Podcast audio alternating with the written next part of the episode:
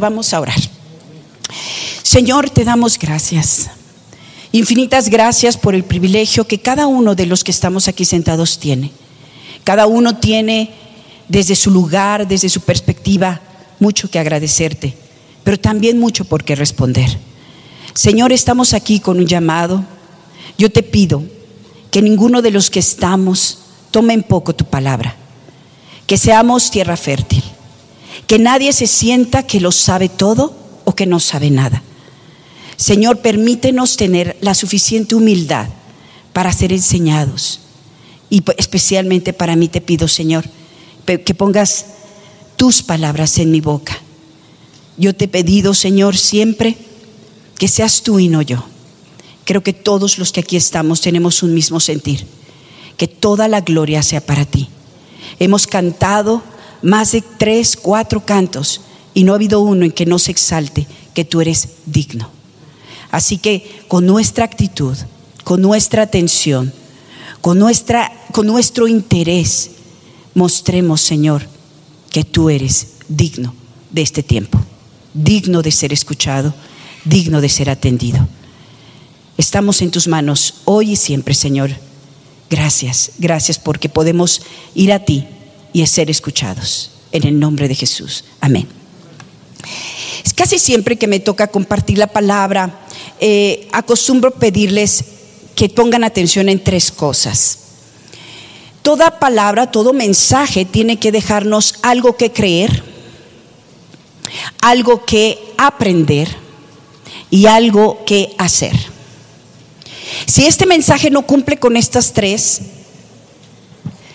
pongamos atención porque nos perdimos de algo. Mi propósito es que esto cumpla. Repito, algo que creer, algo que saber y algo que hacer. Así que de repente no sabemos con qué usar la pluma, ¿verdad? ¿Qué escribo? Pues ya sabes que tienes tres espacios que llenar, ¿ok? En 1985 y en el 2007 todos tenemos memoria de grandes terremotos. Estos terremotos que movieron la ciudad, que movieron a, muchas personas y que causaron grandes estragos, al cabo de los tiempos y hoy incluso las normas arquitectónicas y de seguridad pública tienen que ver con la cimentación.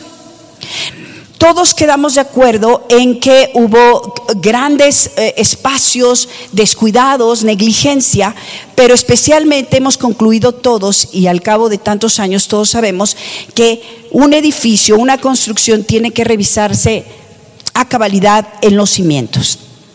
¿Por qué hablo de esto? Porque vamos a hablar de carácter. Y el carácter son nuestros cimientos.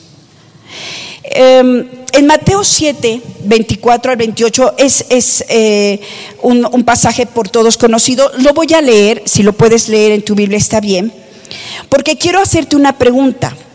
¿Puede una vida colapsar o un exactamente igual que un edificio?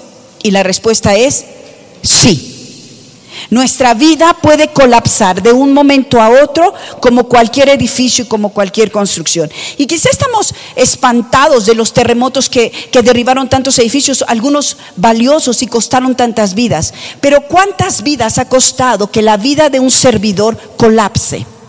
Y a lo mejor de eso no se tiene estadísticas, pero sí tenemos que saber que la vida de un servidor cuando colapsa arrastra con muchos. Así que vamos a leer, dice, cualquiera pues que me oye estas palabras y las hace, le compararé con un hombre prudente que edificó su casa sobre la roca, descendió lluvia, vinieron ríos y soplaron vientos y golpearon contra aquella casa y no cayó porque estaba fundada sobre la roca.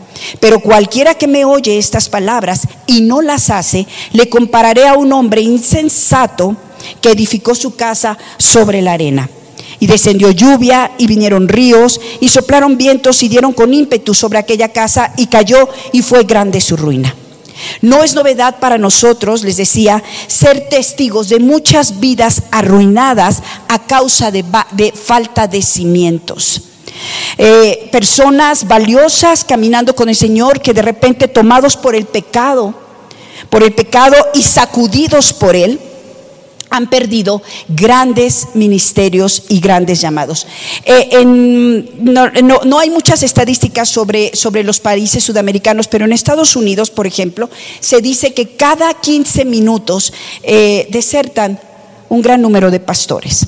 También se tiene estadísticas de muchas iglesias que se abren, pero la suma y la compensación de estas dos cifras siempre nos va a dar un déficit. Es decir, que vamos perdiendo. El número de pastores que desertan y el número de pastores que caen en depresión, en tentación y en pruebas, escuchen esto, no superadas, porque no nos debe sorprender la prueba. Yo tengo que aclarar, no superadas, ha costado no solamente el que se cierren iglesias, sino que ministerios caigan y con ellos muchos otros. Así que como la construcción de una casa, el cimiento de una vida es el responsable de la caída asimismo la fe y nuestro carácter. El cimiento y los fundamentos no son cosas pequeñas que ignorar. No te voy a hablar de algo que hoy puedas darte el lujo de no escuchar, porque puede costar muy caro. Tenemos un problema serio que resolver como siervos. Me gustó lo que dijo el pastor Esteban de quitar la palabra, ¿no? De, eh, que, hace eh, cierta acepción de personas. No, nosotros somos siervos, somos hijos de Dios y por lo tanto esto nos compete a todos.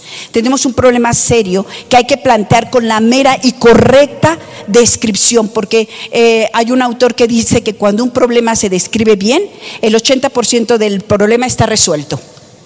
el problema que nosotros tenemos es que a veces no sabemos cuál es el problema. Así que, ¿cuál es el problema? El problema es que para nosotros nos es exactamente igual si deserta el líder o deserta el que está en la banca. Y me hacía una pregunta mientras preparaba eh, eh, este mensaje y decía, ¿qué es más costoso o qué nos está preocupando más? ¿Los que no han llegado o los que ya se van? En cuestión de 5, 4, 3, 2, 1. ¿Qué es más peligroso? ¿Qué es más grave? ¿Qué cifras pueden ser más alarmantes? ¿Saben cuál es el problema de los que un día nos iremos? El cimiento, el carácter. Dice un autor, nunca mandes a alguien a hacer un servicio para el cual su carácter todavía no está listo.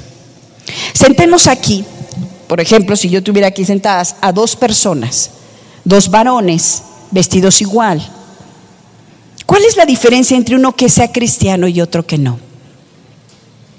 Bueno, nosotros lo sabemos porque hemos conocido el mensaje de salvación, pero sabríamos que uno está muerto y otro está vivo. ¿Estamos? Así de simple. Pero si ponemos a dos cristianos sentados, ¿cuál es la diferencia si los dos están vivos? Su carácter. Esa es la única diferencia. El carácter los va a diferenciar y nos va a diferenciar a unos de los otros.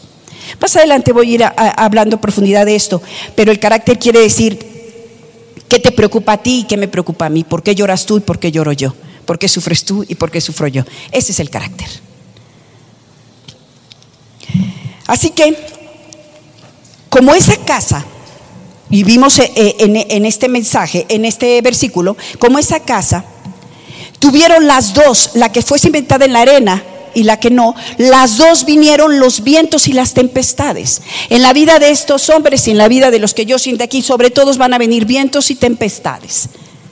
Así que el problema no son la cantidad de vientos, no que la velocidad del viento, la, la, diferencia entre todos estos va a ser que el único que tiene probabilidades de sobrevivir va a ser el que sea cristiano y que tenga un carácter que lo sustente. De ahí en fuera no hay otra. A veces somos muy dados a hablar las promesas de Dios y el Señor me sostendrá. No, el Señor te ha dado instrucciones para que el cimiento sea firme y no te arrastren los vientos. Así que vamos a sus notas. Dicen las notas, ¿qué no es carácter? Me gusta empezar algo para definirlo. Primero definir lo que no es, porque de repente tenemos como, como em, entendidos incorrectos que están estorbando el entendido correcto, ¿no les parece? De repente nos traemos, nos casamos como con una idea. Vamos a quitar esas ideas equivocadas, que no es carácter. Me voy rápido porque tengo mucho que hablar y ya sé que tengo poco tiempo, pero bueno, carácter no es temperamento. ¿Por qué? Porque el temperamento solamente son el cúmulo de emociones que van a reaccionar, anótalo así, el temperamento reacciona El temperamento no aplica criterios, no aplica eh, conocimiento, no aplica, no mide consecuencias. El, el, temperamento reacciona, como cuando te pegan aquí, no sé cómo se llama eso que te hacen así, ¿no? Los médicos, ¡pum! Ok, los reflejos. El, el temperamento solamente es un acto de reflejo. El carácter, el carácter responde. Es distinto. En la respuesta ya hay entendimiento, ya hay razonamiento, ya hay cálculo del, impacto, entonces no es temperamento. Cuando tú ves a una persona así gruñona, fuertezona y que hable fuerte, no le creas. No le creas. Está hablándote de su temperamento, no de su carácter. Y además somos muy dados a decir, ay, tiene un carácter tan bonito. Tampoco. Que hable bonito, que sea tierno, que sea lindo, que no, tampoco eso es carácter, ¿ok? No es este, no, es alguien amable. Carácter, eh, por lo tanto, tampoco es fuerza bruta. ¿Ok? Esa fuerza bruta del que responde así, que reacciona con esto y que lo hace en aras de la bondad o la justicia. No, tampoco eso es carácter. Eso es impulso, eso es temperamento, eso es incluso eh, histrionismo, así gente así como que ya, ya voy, ¿no? Y luego fíjense que somos muy dados a levantar al histriónico, porque si hay un histriónico entre nosotros y de repente nos están asaltando, volteamos a ver al histriónico, nos vas a dejar así y entonces el otro, no, te voy, ¿no? Eh, pero eso tampoco es carácter. No es hacer mucho, alguien de carácter no es alguien que hace mucho y, tiene tesón y tiene entusiasmo. No, no, no, no, no. Ese es un afanado, pues lindo, trabajador, chambeador, nada más. No, no, no pinta para más. Tampoco el carácter es personalidad. Porque somos muy dados, ¿no? Así, es que es muy serio, o es muy amable, o es muy lindo. No, no, eso es personalidad. Vamos a, eh, eh, eso es como, haciendo la analogía del edificio, ¿no? Eh, la personalidad son los acabados. ¿De qué te sirven unos bonitos acabados? ¿Qué edificios se derrumbaron? Preciosos. No había cimientos. Yo siempre que veo, una chica viene y me dice, ay, me voy a casar con un chavo, yo siempre le digo, híjole, los acabados ni siquiera estaban tan buenos, ¿verdad? Le digo, lo importante son los cimientos. Eh, le dije, ahorita se baña, después ni se va a bañar. Luego hasta pierden el pelo y todas esas cosas, ya saben, ¿no? Tampoco es ser fuerte ni es ser enojón. A veces pienso que los que se están así trabajando en los músculos quieren como que mostrar más punch, carácter. Mm, bien por ellos, pero nada más, ¿verdad? Entonces, ¿qué sí es el carácter? Como decíamos, es el cimiento de la vida de una persona, porque es la suma de sus valores convicciones, verdades creídas, que determinan todo, y subraya ahí, todo en su vida. Sobre el carácter descansarán sus habilidades, sus conocimientos, sus dones, es el peso de certezas que no se van a mover a causa de leves tribulaciones momentáneas. Es un ancla. Yo hasta, hasta dije, quería traérselas, ¿no? Es como un ancla, como si tuviéramos aquí dentro un ancla y que pudiéramos verla con rayos X y digamos, aquí hay, aquí no hay. Es un ancla compuesta por convicciones, certezas, verdades. Imagínate a alguien con un ancla acá adentro. ¿Qué lo mueve? ¿Qué lo inquieta? ¿Qué, ¿A qué le teme? Ese, ese es el carácter. Si no hay carácter maduro y firme, porque esa es la descripción, todo corre con el riesgo de desmoronarse en su vida. Y como decía el pastor hace un rato, no solamente de su vida, sino de todos los que traiga a cuestas. Así que es un desastre, eso es, una catástrofe realmente, cuando un varón de Dios o una mujer de Dios son colapsados, son derribados por su carácter. ¿Por qué necesitamos formarnos un carácter firme? Les voy a dar varias, no, me puedo detener en todas como yo quisiera, pero las voy a, a mencionar. ¿Por qué me tengo? ¿Por qué están aquí? Tú dirías, dile a tu alma, ¿por qué tengo que oír esto? Ahorita te voy a decir por qué, por si tenías dudas. Pastor Alfredo, ¿cómo estás? Porque la caída por falta de cimientos será también la causa de la caída de muchos a tu alrededor. Porque no es poca cosa ni pequeña la caída de uno de nosotros. No es cosa pequeña que tú te caigas, por pequeño que te sientas en el ministerio. Nos puedes hacer tropezar a muchos.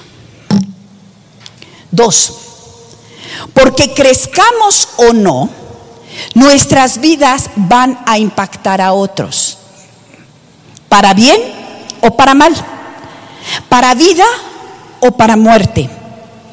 Fíjense, según la página de internet ask.com, el hombre promedio, el hombre promedio, eh, esto es eh, una estadística de un hombre promedio joven, va a conocer en su vida a más o menos 10 mil personas.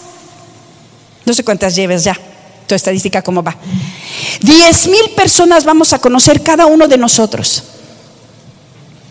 Y si Dios es veraz y dice que nosotros impactamos la vida de los demás, puedes hacer 10 mil desgracias o 10 mil vidas cambiadas. Y no serían 10 mil, porque esto sería exponencial, ¿estás de acuerdo? Porque esos, cada uno impactan a otras tantas. Así que no eres cosa pequeña. Por eso estamos preocupados. Por eso sí vale la pena decirle al hermano, ven, necesito hablar contigo. Porque nos estamos lastimando, dañando, impactando unos a otros. Y no es poca cosa, eh, no sería poca cosa que tú me vieras a mí hacer lo malo porque te, sí te afecto. Así que tienes toda la autoridad de venir y decirle a alguien, ven para acá o hazte para allá. ¿No? Número, eh, ah, bueno, dice la palabra incluso en, Marcos 9:42, porque cualquiera que haga tropezar a uno de estos pequeñitos que creen en mí, mejor le fuera, no, esto es fuerte, mejor le fuera atarse el cuello a una piedra de molino y arrojarse al fondo del mar. Otro, ¿por qué? Porque somos influyentes y por tanto, así para el que le gusta ser influencer, porque somos influyentes y por lo tanto no inocentes.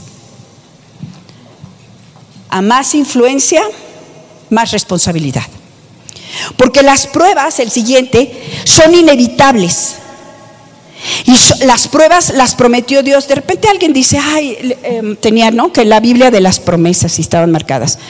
Toda la Biblia es una promesa. No tiene que sonar bonito para que sea tu promesa. Toda la palabra es promesa. Y dentro de la promesa, Él dijo, en el mundo tendré en aflicción. Así que las pruebas nos tienen que agarrar en curva. Las pruebas son promesas. Por lo tanto, tengo que estar preparado. Así que el siguiente por qué es porque las pruebas son inevitables. Si quieres poner ahí, son promesas. Y las promesas de Dios se cumplen. Son una, una parte, eh, es una forma en la que Dios trabaja conmigo para cambiar y modelar mi carácter. Así que es una insensatez no estar preparado para esas pruebas. Otro por qué. Porque solo la madurez es la evidencia de crecimiento en un creyente. Ninguna otra estadística ni el número de seguidores, ni el número de, personas a las que les compartiste el Evangelio, ni el número de versículos que te sepas, ni el número de congregantes en una, en una iglesia. La única estadística que hace a un creciente, a un, a un creyente eh, eh, maduro, es su carácter. No sé si les pasó, pero después de que conoces a Cristo, después de los primeros momentos, los primeros encuentros, las predicas dulces, amables, amorosas, lindas, de repente te, encuentras en una disyuntiva de decir, Señor, ¿qué hago? ¿Qué, ah, estoy haciendo aquí? Y yo pasé muchos, muchos, muchos años eh, un poquito perdida porque yo pensé que lo que seguía era algo así como un llamado y el ministerio y tal. Y el, llamado despuesito de que te conviertes es uno, madura. no hay otro. Madura, necesitamos hombres maduros, mujeres maduras. Siguiente, ¿por qué? Porque no hemos llegado hasta que hasta la estatura en que Cristo se ha formado en nosotros. Que hasta que seamos la expresión de Cristo. Mi amado, mi hermano, no tenemos otra prioridad que Cristo se ha formado en ti. Ese es el trabajo de una iglesia, que Cristo sea formado en cada uno de nosotros. Es mucho o tan importante como que vengan otros al conocimiento de Dios. Que cada uno de nosotros crezcamos en, el conocimiento de Dios para que cuando nos vean, vean a Cristo caminando. Ese es el llamado. Así que el llamado es fuerte. Otro porque porque necesitamos hacer muchas cosas para el reino. Muchas cosas importantes que ya nos encomendaron, no podemos ir si no ha sido formado nuestro carácter, porque lo vamos a echar todo a perder. Aquí les decía que quiero profundizar un poquito en el hacer, porque las iglesias se han, se han visto perseguidas por esta bandera del activismo, hacer para hacer. Y aquí es al revés, somos, por eso hacemos. Nosotros somos hijos de Dios. Fuimos hechos hijos de Dios. Por lo tanto, nuestro hacer es en respuesta a ese llamado, a ese nombramiento. Pero algunos de nosotros venimos, la verdad, la verdad, venimos del mundo caído. Éramos personas caídas, sueños caídos, pensamientos caídos, deseos caídos. Y venimos a la iglesia y queremos levantar nuestros sueños aquí. Y queremos hacer para, para a lo mejor cubrir nuestras faltas, nuestros, eh, nuestras no sé, nuestras debilidades, nuestros complejos. Y la verdad de las cosas es que no estamos listos. Les voy a contar algo. En la congregación ah, hay personas que, llegaron nuevas y eh, tienen dones, talentos y van a trabajar en algún ministerio. Y le decía yo a mi esposo hace poco, le dije, tengo miedo. Dice, ¿por qué? Le dije, porque viene bien, viene bonito, viene agradable y va a conocer a los del ministerio. Ustedes saben a lo que me refiero. Vemos la ausencia de la madurez en, todos nosotros, básicamente cuando nuestro carácter está siendo escondido por nuestras acciones nada más para cubrir lo que no somos. Nosotros, hermanos, tenemos que tener cuidado de nosotros, dice la palabra de Dios. Tenemos que conocernos, tenemos que conocer para qué sirvo y para qué no. Tenemos que conocer nuestros límites. Ser cristiano no te hace el todopoderoso, el que todo lo pueda, al contrario. Nos pone en una condición donde nos damos cuenta que no somos suficientes, que no, no sabemos nada. Dice 1 Timoteo 4:16, ten cuidado de ti mismo y de la doctrina, persiste en ello, pues haciendo esto te salvarás a ti mismo y a los que te oyeren. ¿De qué te vas a salvar? No es de la salvación eterna, te vas a salvar de la caída. Te vas a salvar de ese día malo en el que te quedes ahí absorto. Te vas a salvar de una herida que no era para ti. Te vas a salvar de no, de no hacer caer a otros. Eh, les puse ahí en sus notas que, que habemos cuatro, tipos de cuatro tipos de creyentes, ¿no? Parece un juego de palabras, pero no lo es. Lo que quiero destacar, no me quiero detener mucho en eso, es que eh, la inconsciencia no, no, es un atributo que nosotros tengamos que nutrir. Nosotros veníamos del mundo inconscientes, dormidos, ¿sí? Perdidos. Así dice la palabra, muertos. Venimos a la conciencia.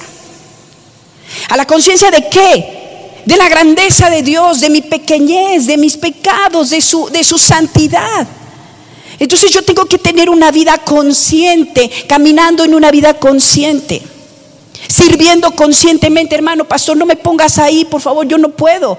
¿Por qué, hermano? Porque traigo un carácter del caramba. De hecho, tu papá me decía, Pastor Aaron, ¿por qué usted no maneja? Y me dice, porque no me gusto cuando manejo. Digan amén, ¿no es cierto? Y luego mi esposo, deberías oír eso del pastor Aaron. No, es cierto. Veníamos platicando de eso, te lo, te lo venía contando. ¿Qué significa eso? Un hombre consciente.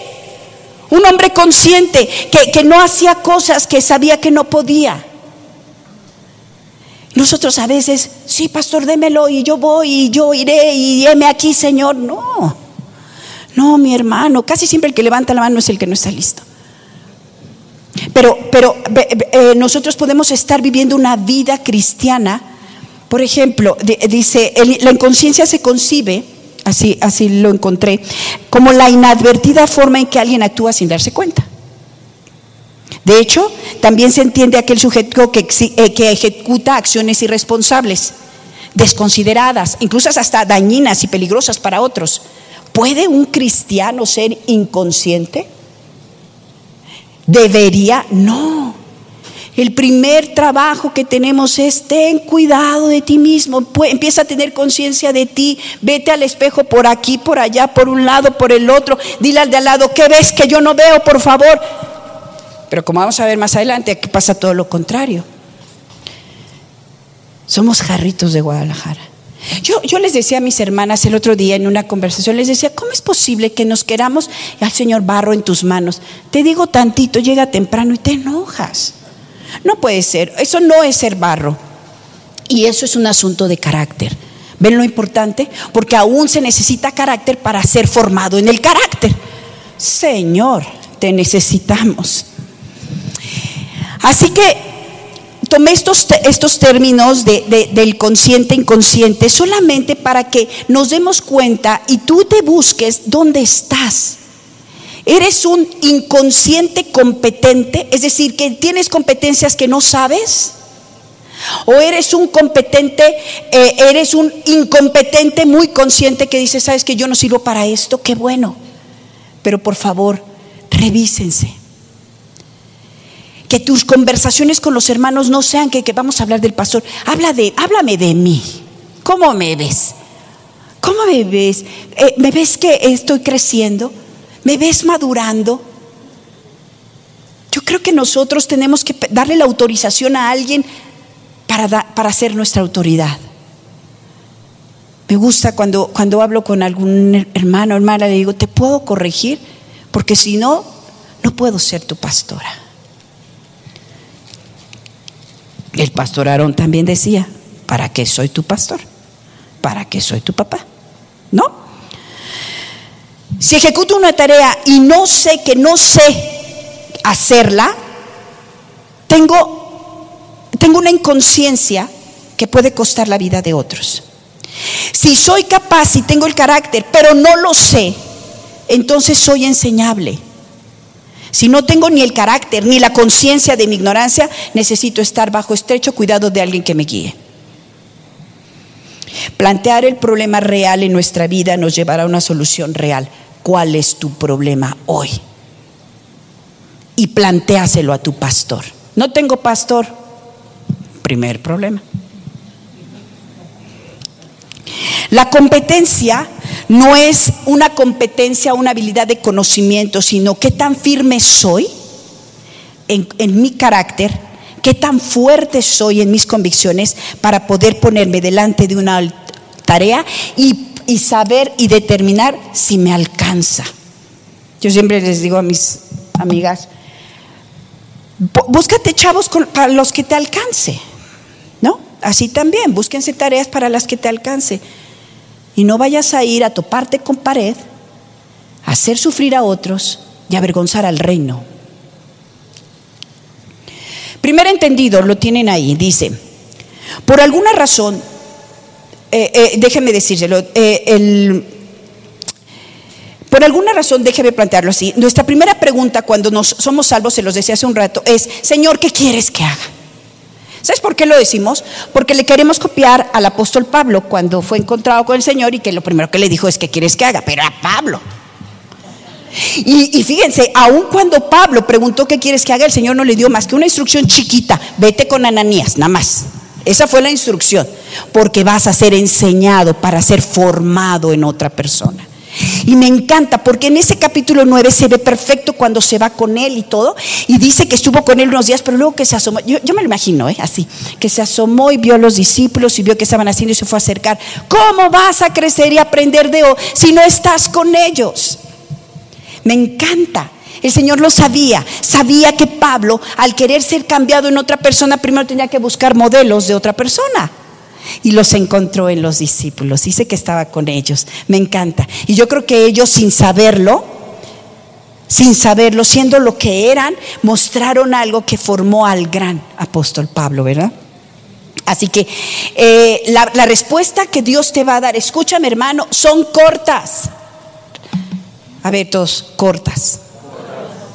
Ve, dile, paga, perdona, devuelve, congrégate. ¿Por qué nos complicamos tanto? Pastor, no sé qué me ha dicho el Señor. A ver, regrésale. ¿Por qué nos complicamos? Porque no tenemos el carácter para obedecer cosas cortas. Queremos que venga el mensaje así confuso, las grandes visiones. No, mi hermano, el Señor habla en frases cortas. ¿Por qué? Porque no podemos con más. ¿Estás de acuerdo? Así que a él le dio una respuesta corta y a ti también. Porque la primera, la primera cosa que tiene que venir cuando tú escuchas una predicación o un mensaje es que tiene que plantear otras preguntas, igual que el apóstol Pablo. Mira, si un mensaje no te plantea otras preguntas, no lo entendiste. Yo muchas veces personas se me acercan al final de la predica para hablarme de otros temas y yo digo, ¿Es en serio? ¿Sabes que me levanté a las 4 de la mañana para eso? Y, es en serio que me vas a preguntar otras cosas. Pero, pero lo que quiero decir es que cuando yo, yo, yo enseño algo, me gusta que alguien me diga, por ejemplo, si les digo, sé maduro, que venga alguien y me diga, ¿cómo? Yo digo, yes. ¿Cómo? Que este, eh, sé, sé diligente. A veces ni entendemos la palabra y decimos amén. Pastor, ¿cómo? ¿A quién? ¿Para quién? ¿Cuándo? Si un mensaje no te hace cuestionar, no estás formando carácter. A mí me gusta cuando das una instrucción y a alguien le interesa hacerla, casi siempre va a tener una pregunta más. Casi siempre cuando se va alguien sin preguntar dices, oh, oh, oh, algo no va a resultar bien. En Mateo 11:29 dice, Llevad mi yugo sobre vosotros y aprended de mí que soy manso y humilde de corazón y hallarás descanso para vuestras almas. Estamos viendo a un Jesús diciendo, no quiero que hagas, quiero que seas como yo. Quiero que seas como yo. Mateo 5:28, sed pues vosotros perfectos como vuestro Padre está en los cielos, que es perfecto. ¿Cuándo fue la última vez que leíste ese versículo y dijiste, ¿qué dijo? ¿Cómo? Normalmente estamos todos clavados solamente en el rollo de bellas discípulos. Claro que hay un llamado, pero este también. Y casi siempre oímos los llamados del hacer, porque demandan menos que del ser. Y díganme si no, todo el reproche del mundo para el pueblo de Dios es lo que no somos. No, tienen bronca con lo que hacemos, tienen bronca con lo que no somos. Lucas 6:36, sed pues misericordiosos como vuestro Padre es misericordioso. Está hablando del corazón, está hablando de carácter, de rasgos de carácter que no se imitan en este mundo. Solo Cristo es el modelo para esos. Tengamos cuidado cuando oramos y le decimos al Señor, Señor, tú conoces mi corazón, cuidado, te dice, porque verdad, ¿qué, qué jactancia hay en eso? Qué vergüenza. Tú conoces mi corazón. Pero como lo decimos bonito, no, hermano, nuestro corazón es engañoso. Nuestro amor, eh, y a veces tememos de los engaños del diablo, teme de los engaños de tu corazón. Esos son peores. el corazón es más engañoso, así dice la palabra, que todo. O sea, que más engañoso que quién? Que el diablo. Y como decía el pastor Esteban, de repente estamos más peleando batallas. Con, pelealas contigo. Estás haciendo carácter. ¿Por qué pienso esto? ¿Por qué decido esto? ¿Por qué quiero esto? De repente alguien dice, pues es que lo quiero. Y le digo, ¿ya has preguntado por qué quieres lo que quieres? Este mundo, no, nuestra fe no está fundada en que queramos y que, y que Dios esté complacido en lo que queramos. Nuestra fe está fundada en que quiero lo que Dios quiere y no lo entiendo. Y está luchando, esa es la lucha. Entre lo que Él quiere y lo que yo quiero. Tengamos cuidado, les, decía, cuando oramos y decimos, Señor, tú conoces mi corazón. No, Señor, qué pena con mi corazón. 1 Corintios 11:1, sed imitadores de mí como yo de Cristo, lo dijo, lo dijo Pablo. Lo dijo Pablo y lo tengo que decir yo. Eso es carácter. ¿No le dices a tu hijo, imítame? ¿No es una oveja un, hijo? ¿No es, ¿No es uno más débil, como dice Corintios? Que cuidado con los más débiles. Los hijos de mis amigos son mis hijos. Claro, aquí hay una, una hija de unos amigos. Imítame lo que eso me cueste a mí. Efesios 5.1. Sed pues imitadores de Dios como hijos amados. Aunque Jesús les dijo a sus discípulos que mayores cosas que harían, ¿se acuerdan cuando les dijo? En realidad les hablaba de la calidad de personas en las que Él los convertiría. Ellos no pensaron con nosotros, ay, vamos a hacer milagros y resucitar muertos. No, las mayores cosas que harían era que Cristo sería formado en ellos. Y ah, qué impacto de mundo con esos hombres, cuando Cristo fue formado en ellos. La ley, como dice Romanos, jamás, ninguna regla, lo mencionaba el pastor, ninguna regla, por exacta, por firme que sea, va a cambiar tu corazón. El carácter santo, piadoso, es aquel que se manifiesta en un hombre y lo hace nunca estar satisfecho con el que es él. Algunos de nosotros tenemos mucha insatisfacción con el que es el otro. Pero el carácter cristiano se forma cuando yo no estoy contenta conmigo. No por estándares del mundo, sino por el deseo de ser más como tu Señor. El momento que más te cueste reflejar a Cristo, ¿cuál es? ¿Cuál es el momento en que más te cuesta reflejar a Cristo? Pues ese es el momento en que más necesitas reflejarlo. Ese es tu ejercicio espiritual. Que Dios, Dios ha preparado esos momentos difíciles cuando te, te, cuesta trabajo reflejarlo a Él para decirle al mundo cómo se hacen las cosas en el reino de los cielos. Claro que nosotros somos idealistas y decimos, si tan solo mi esposa cambiara, si tan solo este mundo, si tan solo pusieran aire acondicionado, yo sería el más puntual en mis servicios. Cristo tampoco nos dio ejemplo de que el ambiente favorece o desfavorece hacer lo correcto. Segundo entendido, el costo de ser negligente y no ocuparnos en el carácter. Ya lo mencioné, caídas, catástrofe. Dice Lucas 17.1 que es imposible que no vengan los tropiezos, pero hay de aquel por el que vienen.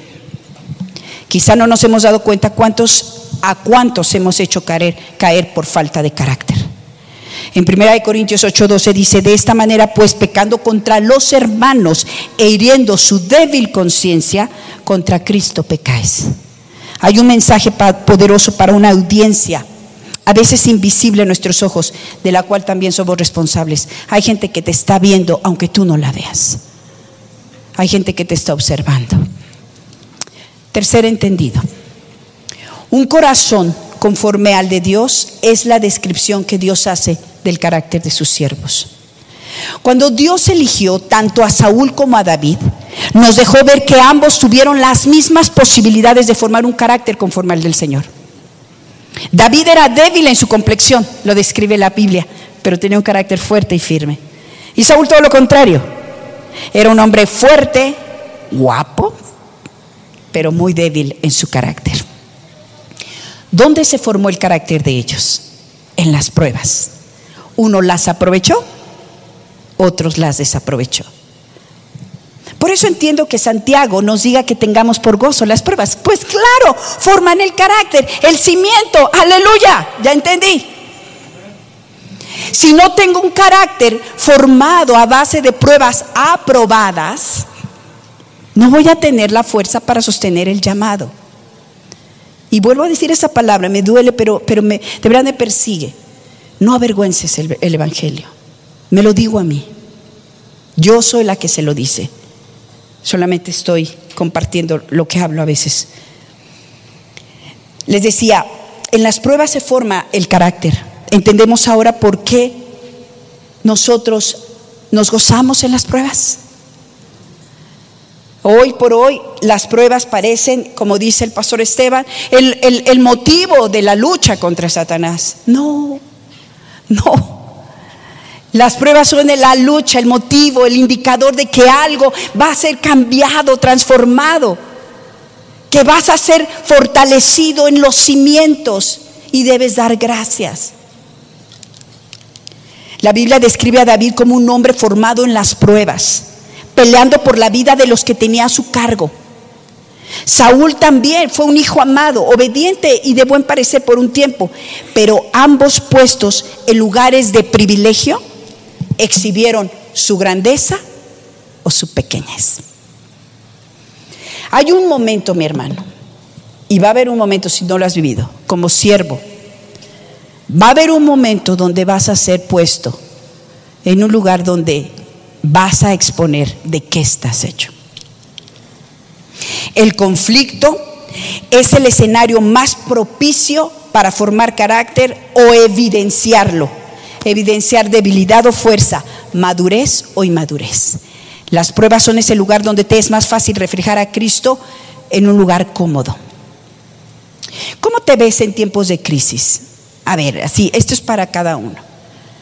¿Cómo te miras? ¿Cómo, cómo luces cuando las cosas se ponen mal? Guardas la calma, eres impetuoso, pierdes el control, das rienda suelta a tus emociones, reaccionas, respondes, hablas de tus derechos más que de tus obligaciones, exaltas la problemática pero nunca buscas soluciones, tienes más clara la falta del otro que la tuya. Saúl mostró una total debilidad de carácter, aún en momentos donde no estaba siendo confrontado. La prisa nada más, la simple prisa. No, pues te tardaste. Así, así contestaba. Pues te tardaste. El que tenga oídos para oír. Ahora, hablemos de Saúl. Una vida sin carácter luce débil, frágil. ¿Quién de aquí ha oído que un niño diga, yo quiero ser como Saúl?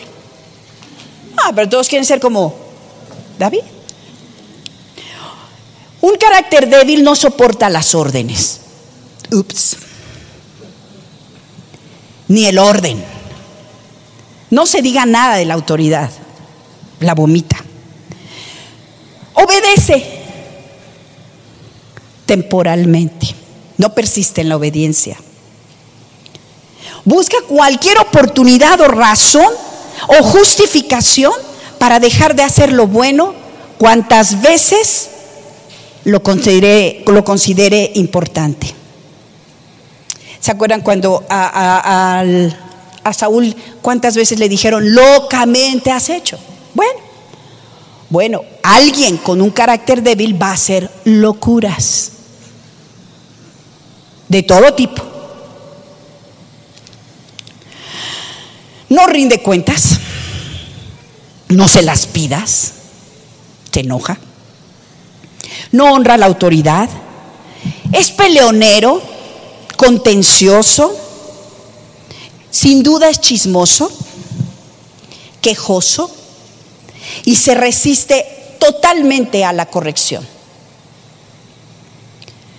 No saber por qué hacemos lo que hacemos es la causa de muchas tragedias, mis hermanos. Les decía el hombre que llega a Cristo llega vacío, llega lleno de expectativas terrenales y deseos que quiere que Dios le conceda. Pero también busca seguridad, reconocimiento. Yo te quiero preguntar si tú estás haciendo lo que haces por la razón correcta. Porque la razón correcta es que Cristo se ha exaltado en tu vida. Es la única. La razón suficiente para que tú resistas la ofensa una y otra y otra vez es la cruz, nada más. Si esa cruz no es la razón de todo lo que haces, es hablábamos hace poco, yo voy en una vida, si tengo un mal evangelio, voy en una vida de merecimiento, voy por lo que sigue, no me estiro a la meta, sino al regalo, ¿no? Señor, lo que me vas a dar. Pero si yo tengo el Evangelio correcto, yo, yo vengo impulsada por la cruz. Es la cruz la que me impulsa. Así que la ofensa de alguien, la mala cara de alguien, el que no llegue, llegue, mi promesa, yo no sé de dónde sacamos esa palabra de las promesas. La promesa es Cristo. Y consumado es. Pienso Noé Moisés no tenían a Cristo y permanecieron años. Y nosotros estamos como la zanahoria un poquito. Hermana, no te he visto. Ay, es que el Señor no me ha contestado y mis hijos. Zanahoria así como para que permanezcan. Aquí no es por merecimiento, aquí es por los méritos de Cristo o no hay. Amén. No quiero regañar, mi esposo siempre me dice que no regañe, perdóname Señor. Les decía que por años nos hemos ocupado en colocar a la gente en los lugares que aparentan ser una construcción firme. ¿No es así? Y solo son tiendas de campaña que vendrán vientos y tempestades y las van a derribar. Los pastores queremos ver construcciones firmes, con cimientos firmes, no tiendas de campaña, que se hacen de un momento a otro. ¿Cuánto nos tomaría aquí montar un campamento? Saúl temió más a los hombres que a Dios. Saúl hizo locuras porque su temperamento se impuso a su carácter. Reaccionaba deprisa, reaccionaba a sus deseos, reaccionaba a los miedos, reaccionaba a los celos. ¿Han sentido celos? Qué horrible. Él vivía celoso. El hombre les decía, ha querido probar con lo que hace de qué está hecho. Pero aquello que hace le ha demostrado y ha derribado aquello que él cree que es. La otra característica de un corazón conforme de Dios es un corazón que sabe arrepentirse. Ese es un corazón, ese es un corazón que está cimentando y, crea, y, fortaleciendo carácter. Mis hermanos, la respuesta y la responsabilidad no, nunca y no siempre debe caer en otros. Si tu vida es que siempre alguien tuvo la culpa, tienes un problema de carácter. Créeme.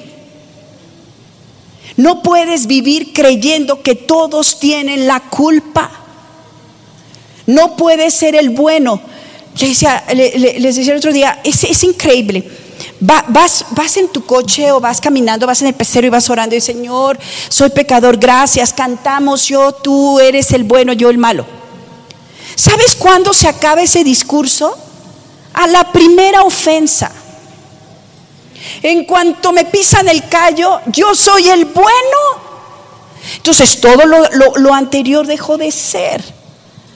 Mi hermano, si tú dices que Él es el bueno y yo soy un pecador, sélo aún cuando te ofendan.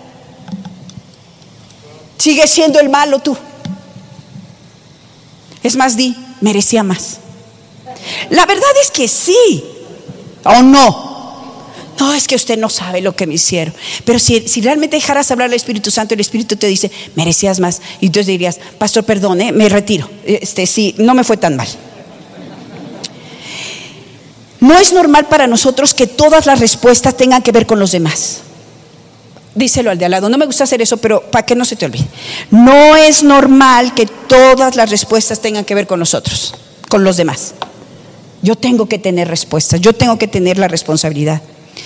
Fíjese, José no podía bajo ningún motivo tener intimidad con la esposa de Potifar porque nada en él era apto para el pecado. Yo creo que trae un producto no apto para el pecado. Apto para él. Sus convicciones eran tan fuertes que cualquier viento de tentación o provocación no lo iban a mover. El carácter firme no busca excusas ni pretextos. Pregunto, ¿podría haberlas tenido? Claro.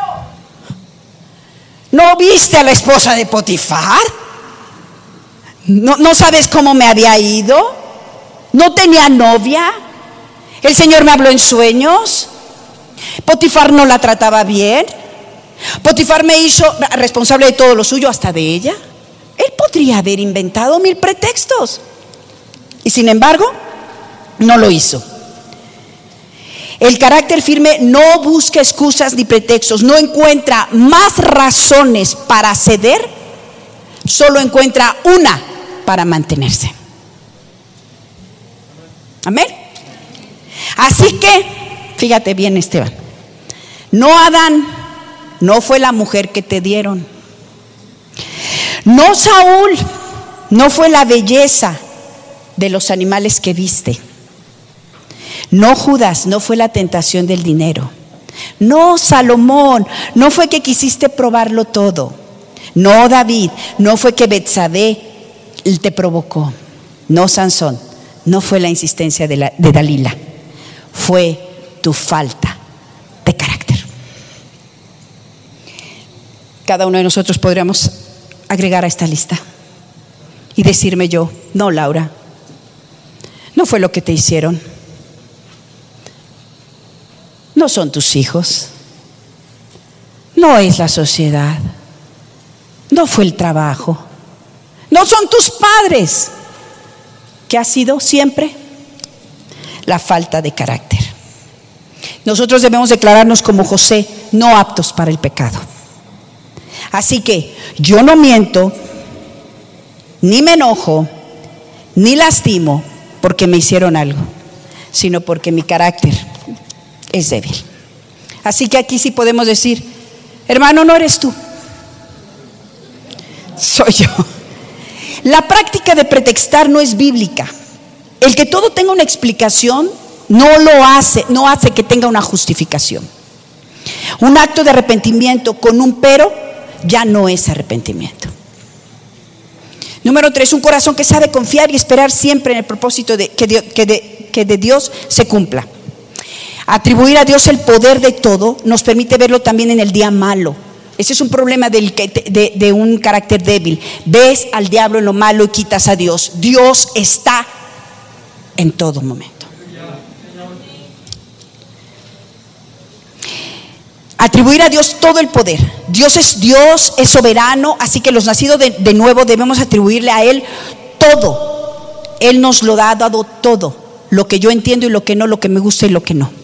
Pero también vive confiando, vive confiando en que la provisión de Dios será basta para su vida. Y lo hace a sí mismo a un hombre que confía en Dios, lo hace también un hombre confiable para los demás. ¿Saben el regalo que hay en una persona confiable? En una persona cuyo sí es sí, cuyo no es no, eso tenemos que ser y eso denota carácter. Una persona que no va a cambiar, una persona que sabe, no sé si ustedes han tenido, y son, ojalá, personas cuyo sí sea sí, su, no sea no. Que tu hijo diga, si le digo esto a mi papá me va a decir esto. Eso es que te conoce y que tienes un carácter firme. Yo, yo recuerdo alguna vez así con mis primos y nos íbamos de fiesta y, Laura, dile a tu papá que nos preste el coche. Y yo, papá, yo sabía cómo pedírselo. A mi papá se le tenía que pedir el permiso completito, así. Vamos a ir, nada de que. Él no me tenía que hacer preguntas, ¿no? Y ya todo. Y me dijo, sí. Y ya regreso con mis primos y les dijo que sí. Y dicen, ay, dile que si además no, esto, tal cosa. Y yo, ya no. Así tenemos que ser con Dios. Y nosotros tenemos que ser como Él. Tenemos que ser personas confiables, personas que nuestro sí sea sí y nuestro no sea no. Eso es carácter. Qué delicia es tratar con alguien digno de confianza, lleno de convicciones, que se mueve por convicciones y no por emociones, ni por suposiciones, ni por apreciaciones. Es que creo que me, es que me vio fe, es que siento. No, no sientas. Ser confiable no es solo que seas una persona que se espere lo bueno de ti. Escucha esto. Esto esto es una perla, lo escribía y me lo me Ser confiable no es solo que seas una persona que se espere lo bueno de ti, sino que estés muy lejos de hacer lo malo. Saúl podía por momentos hacer cosas buenas, pero no dudabas que en cualquier momento hiciera lo malo. Se dice que solo se necesita una oportunidad para caer, pero el carácter niega esa suposición. El carácter se mide más por la incapacidad de dañar a otros que por la capacidad de hacer bien. David no podría, no pondría pétalos de rosas en la cama de Saúl, pero no lo mataría jamás. Un hombre comenta que alguien, pues se comenta, ¿no? Eh, que, que, alguien le dijo, ay, fíjate que fulanito, ya ves que habían dicho que había hecho tal cosa, se comprobó que no la hizo. Uy, qué alivio. Y yo dije, el problema no es ese, el problema es que yo no dudaría que lo hizo. Qué fuerte, ¿no? Eso es carácter. Cuando tú puedes ser tan confiable que nada, nadie pueda dudar de que tú no lo hiciste, aunque se comprobara lo contrario. Un corazón que obedece, es el cuatro, un corazón que obedece en todo tiempo. Es un corazón que no encuentra motivos para desobedecer. Tú debes saberte una persona hecha para la obediencia. Tú pasas de un acto de obediencia al que sigue. En cuanto cumpliste tu primera, vas con el, ¿y qué sigue, Señor? Asegúrate de haber escuchado bien, porque después puedes dar pretextos para no haberlo hecho. Por eso les decía que Dios nos habla cortito para que no tengamos pretexto. Son tantas las cosas que nosotros no podemos hacer que sería un desperdicio que la que sí podemos no la hagamos. Él es poderoso, Él hace todo. Ocupémonos de lo que nos toca. Nuestra vida debe ser gobernada por imperativos y no por sugestivos. Un corazón, de estoy en el 5, que busca la voluntad de Dios por encima de la suya.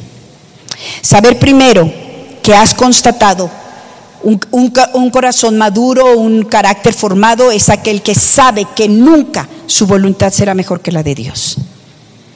Sabe que apartado de Dios nada puede hacer. No, encuentra fuera de los planes de Dios nada que valga la pena para vivirlo, porque sabe que aquello por lo que viva también va a ser por aquello por lo que muera.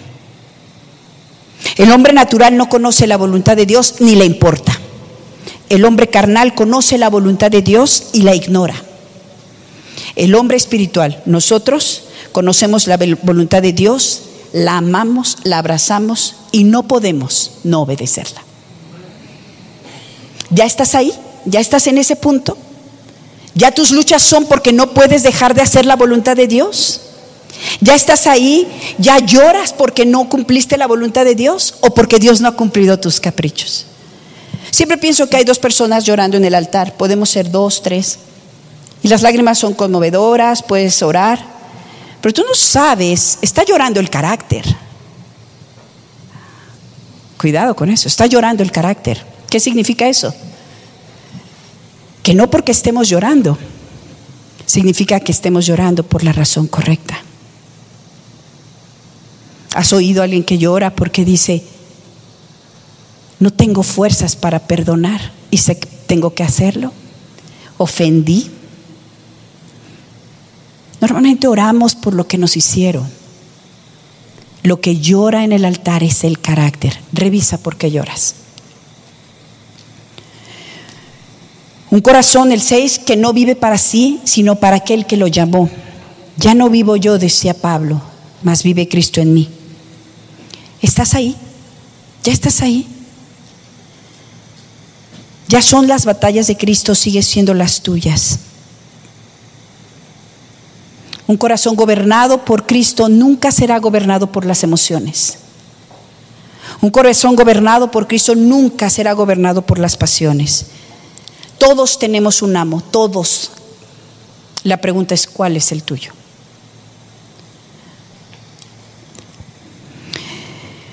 Saúl y David, los dos eran esclavos, nada más que el amo era distinto. El siete, un corazón que se pruebe en las dificultades y sale lo mejor en los tiempos más crudos. Tú y yo estamos llamados a ser mejores cuando las cosas están horribles. ¿Qué es lo que les decía de los terremotos? ¿Cuándo se van a probar? A ver. Pues cuando venga el terremoto. Y yo les debo confesar algo también escribiendo esto. He reprobado muchas. Y últimamente. Y cuando estudiaba y leía me di cuenta, Señor, perdí mucho tiempo culpando a los demás. Perdí mucho tiempo ofendiéndome. Es bien rico victimizarse, que es lo que sigue. Es bien rico. Y más buscas a alguien que te ayude en la victimización. ¿Cómo ves, Marito? Sí, se pasaron contigo, tú tan buena. Siempre pienso que si dice, eh, que si oigo dentro de mí que soy buena, que yo lo hice bien, que yo no me equivoqué, yo sé que no es Dios. Él no habla así. Él no habla así. Él me dice, arrepiéntete. ¿No sabes que no eres perfecta? ¿No sabes que el mismo trabajo que tomas para tolerar a otros, ellos lo toman contigo? No están ustedes para saberlo, pero se los cuento porque tiene que ver con carácter, ser honesto. Y Y yo me considero, por eso les decía, no es de broma, que mi esposo siempre dice que soy así fuerte. Y estoy trabajando, le estoy pidiendo a Dios que me cambie, que me haga tierna, que me haga dócil, suave. Y siempre pensaba, ay, exageró el hermanito. Y se lo dije tan feo. No, les he contado, pero mi esposo eh, saliendo de la iglesia una vez, casi siempre somos los últimos, bueno, con algunos servidores que nos ayudan mucho. Y, este, y había una hermana afuera. Hola hermanita, y yo, ¿cómo está? Me estaba esperando. Ya sabes tú acá, el centro del universo, ¿no? No, estoy esperando al pastor. Ah, ok, ahí viene. Ya, me salí. Y ya eh, camino a casa le dije, ¿qué pasó que tiene la hermanita? ¿Qué quería? Dice, acusarte. Ah, ¿Qué le hice? ¿No? Otra vez. Pero parece de risa, pero yo sufro. No, no quiero herir. Pero si estoy hiriendo, algo no estoy haciendo bien en mi carácter. No me tengo que quedar con eso, ¿estás de acuerdo? El fin no justifica los medios. Yo no puedo decir, Señor, tú sabes que yo no quería. No, así no habla. Señor, ¿qué tengo que cambiar? ¿Qué estoy haciendo? Y hace poco volvió a pasar, pero esa vez no me fueron a acusar, me lo dijeron. Y fue muy fuerte. No había oído tantas palabras feas como ese día. Y después de eso, victimizarme estaba padre pero me encontré con mi esposo. Y le doy gracias a Dios por su vida, porque no lo permitió. Pero me enseñó algo, que es exactamente lo que yo quiero hacer con mis hermanos, no ayudarlos a victimizarse, pero yo lo estaba haciendo mal, él lo hizo bien. Me explicó cómo todo ayuda. Estás trabajando en ti, porque de verdad que nos falta mucho. Estamos listos para que vengan nuevos. ¿No te da miedo? Una persona con un carácter no hecho en Cristo, somos peligrosos. Yo así oro al Señor, Señor, soy peligrosa, yo daño. De hecho, tenía una convicción ya por algunos meses de no predicar la palabra. Por eso no sé qué hago aquí.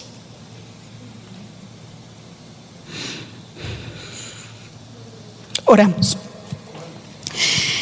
Señor, Señor, te damos gracias. Podemos decirte que tenemos muchas bendiciones en ti y podríamos centrarnos en las partes dulces, pero la corrección es dulce, Señor, también. Ayúdanos a ser corregidos y recibirlo con la misma gratitud y el mismo gozo que cuando nos das esas cosas que esperábamos y que son clamorosas. Ayúdanos a recibir la corrección con la misma, el mismo júbilo que recibimos la gratitud o el reconocimiento. No queremos ser frágiles. Tú fuiste a la cruz para tener hijos fuertes, como dijo el pastor, fuertes familias, fuertes líderes, fuertes iglesias. Y las iglesias fuertes no se van a hacer con hombres débiles. Las iglesias fuertes no están en hombres que buscan lo suyo, que buscan su bien. Las iglesias fuertes no están en hombres que no te han puesto a ti como su Señor. Como están, quiero orarles, quiero presentarles una carta que escribió un autor desconocido hace más de dos siglos, cuando iba a ser muerto Supongo que era su oración. Y quiero ponerla en tu corazón. Él dijo, soy parte de la comunidad de los que no se avergüenzan. Tengo el poder del Espíritu Santo. Mi suerte ha sido determinada. He cruzado la línea. La decisión ha sido tomada. Soy uno de sus discípulos. No miraré atrás. No me detendré. No volveré atrás ni me quedaré quieto. Mi pasado ha sido redimido. Mi presente tiene sentido y mi futuro está seguro ya he determinado, ya he terminado y no quiero saber nada de vivir a medias. de deambular por las aceras. No quiero saber de sueños pequeños, de rodillas suaves, de visiones tímidas, de hablar mundano, de dar poco, de metas pequeñas. Ya no necesito prominencia, prosperidad, posición, promoción, aprobación o popularidad. No necesito tener la razón, ser el primero, ser lo máximo, ser reconocido, ser honrado, ser estimado o recompensado. Ahora vivo en su presencia, confío en la fe, amo con paciencia, soy levantado por la oración y vivo con poder. Mi rostro ha sido fijado en una dirección. Mi caminar es rápido, mi meta es el cielo, mi camino es estrecho, la carretera es rústica, mis compañeros son pocos, mi guía es confiable, mi misión es clara. No puedo ser comprado, desacreditado, desviado, seducido, devuelto, diluido o retrasado. No pestañaré frente al sacrificio. No dudaré en la presencia de la adversidad. No negociaré en la mesa de mis enemigos. No consideraré la popularidad ni daré vueltas en medio de la mediocridad. No me rendiré. No callaré. No me detendré. No me cansaré hasta que haya predicado, orado, pagado y acumulado para la causa de Cristo. Soy un discípulo de Jesús. Tengo que seguir hasta que Él venga, dar hasta que me caiga, predicar hasta que todos conozcan y trabajar hasta que Él pare. Y cuando Él venga a recoger a los suyos, no tendrá problemas en reconocerme. Mis colores serán claramente visibles. Gracias Señor. Que Dios los bendiga, hermanos.